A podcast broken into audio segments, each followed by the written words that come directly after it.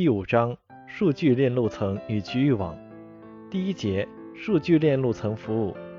数据链路层提供的服务有组帧、链路接入、可靠交付、差错控制。第二节差错控制。传输中的差错。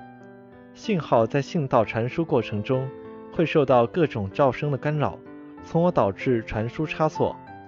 噪声可以大致分为随机噪声和冲击噪声两类。差错控制的基本方式：检错重发。在检错重发方式中，发送端对待发送数据进行差错编码，编码后的数据通过信道传输。接收端利用差错编码检测数据是否出错，对于出错的数据，接收端请求发送端重发数据加以纠正，直到接收端接收到正确的数据为止。前向纠错，前向纠错 （FEC） 是接收端进行差错纠正的一种差错控制方法。前向差错机制需要借用到差错编码。这类编码不仅可以检测数据传输过程中是否发生了错误，而且还可以定位错误位置并加以纠正。在前向纠错机制中，发送端首先对数据进行纠错编码，然后发送包含纠错编码信息的帧。接收端收到帧后，利用纠错编码进行差错检测，对于发生错误的帧直接进行纠错。反馈校验。反馈校验方法的接收端将收到的数据原封不动发回给发送端，发送端通过比对接收端反馈的数据与发送数据，可以确认接收端是否正确无误接收到已发送的数据。如果发送端发现有不同，则认为接收端没有正确接收到发送的数据，则立刻重发数据，直到收到接收端反馈的数据与已发数据一致为止。检错丢弃，不同网络应用对可靠性的要求不同。某些应用，如实时的多媒体播报应用，可以采用一种简单的差错控制策略，不纠正出错的数据，而是直接丢弃错误数据。这种差错控制方式是检错丢弃。典型的差错代码，典型的差错代码有基友校验码、汉明码和循环冗余码。CRC 第三节多路访问控制协议信道划分 MAC 协议 MAC 协议的根本任务是解决信道的共享问题。多路复用主要包括平分多路复用 FDM、十分多路复用 TDM、波分多路复用 WDM 和码分多路复用 CDM。随机访问 MAC 协议，Aloha 协议，纯 Aloha 协议的工作原理：任何一个站点有数据要发送时，就可以直接发送至信道。发送站在发出数据后，需要对信道监听一段时间，通常这个时间为电波传到最远端的站再返回本站所需的时间。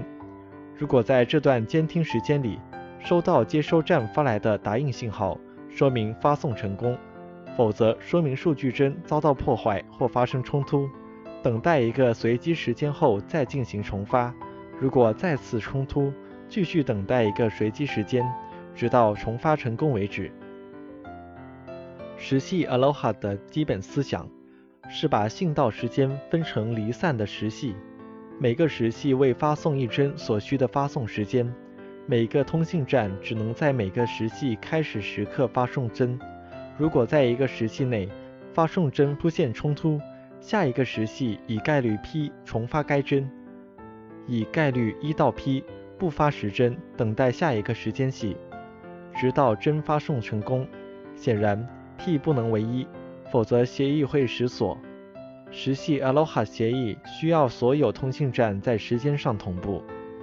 信道效率参数吞吐量 S，又称吞吐率，等于在一帧的发送时间 t 内成功发送的平均帧数。网络负载 G，表示在一帧的发送时间 t 内发送的平均帧数，包括发送成功的帧和因冲突未发送成功而重发的帧。载波监听多路访问协议 （CSMA）。非坚持 CSMA 的基本原理。若通信站有数据发送，先监听信道；若发现信道空闲，则立即发送数据；若发现信道忙，则等待一个随机时间，然后重新开始监听信道，尝试发送数据。若发送数据时产生冲突，随机等待一个时间，重新开始监听信道，尝试发送数据。一、坚持 CSMA 的基本原理。若通信站有数据发送，先侦听信道；若发现信道空闲，则立即发送数据；若发现信道忙，则继续侦听信道，直至发现信道空闲，然后立即发送数据。P. 坚持 CSMA 的基本原理。若通信站有数据发送，先侦听信道；若发现空闲信道，则以概率 p 在最近时系开始时刻发送数据，以概率 q 等于一减 p 延时到下一个时系发送。若下一个时系仍空闲，重复此个过程，直至数据发出或时系被其他通信站占用。若信道忙，则等待下一个时系，重新开始发送过程。若发送数据时发生冲突，则等待一个随机时间，然后重新开始发送过程。带冲突检测的载波监听多路访问，也就是 CSMA-CD 协议。CSMA-CD 的基本原理是：通信站使用 CSMA 协议进行数据发送，在发送期间，如果检测到碰撞，立刻终止发送，并发出一个冲突强化信号，使所有通信站都知道冲突的发生。发出冲突强化信号后，等待一个随机时间。再重复上述过程。受控接入 MAC 协议。令牌环的操作过程：一、网络空闲时，只有一个令牌在环路上绕行。令牌中包含一位令牌、数据帧、标志位。标志位为零，表示该令牌为可用的空令牌；标志位为一，则表示有站点正在占用令牌，在发送数据帧。当一个站点要发送数据时，必须等待并获取一个令牌，将令牌的标志位置为一，随后便可发送数据。环路中的每个站点边转发数据边检查数据帧中的目的地址，若为本站点的地址，便读取其中所携带的数据。数据帧环绕一周返回时，发送站将其从环路上撤销，即自生自灭。同时，根据返回的有关信息，确定所传数据有无出错。若有错，则重发存于缓冲区中的待确认帧，否则释放缓冲区中的待确认帧。五、发送站点完成数据发送后，重新产生一个令牌传至下一个站点，以使其他站点获得发送帧的许可权。令牌环的维护，采用令牌方式的分散式控制协议中。最重要的就是对令牌的维护。令牌丢失和数据帧无法撤销是环网上最重要的两种错误。可以通过在环路上指定一个站点作为主动令牌管理站，以此来解决问题。主动令牌管理站通过一种超时机制来检测令牌丢失情况。该超时值比最长帧完全便利环路所需的时间还要长一些。第四节，局域网。数据链路层寻址与 ARP，链路层地址也称为 MAC 地址、物理地址、局域网地址等。典型的 MAC 地址是四十八位地址。ARP 的基本思想，在每一台主机中设置专门的内存区域，称为 ARP 高速缓存，也称为 ARP 表，储存该主机所在局域网中其他主机和路由器。及默认网关的 IP 地址和 MAC 地址的映射关系，而且这个映射表要经常更新。ARP 通过广播 ARP 查询报文，来询问某目的的 IP 地址对应的 MAC 地址，即知道本网内某计算机的 IP 地址，可以查询到其 MAC 地址。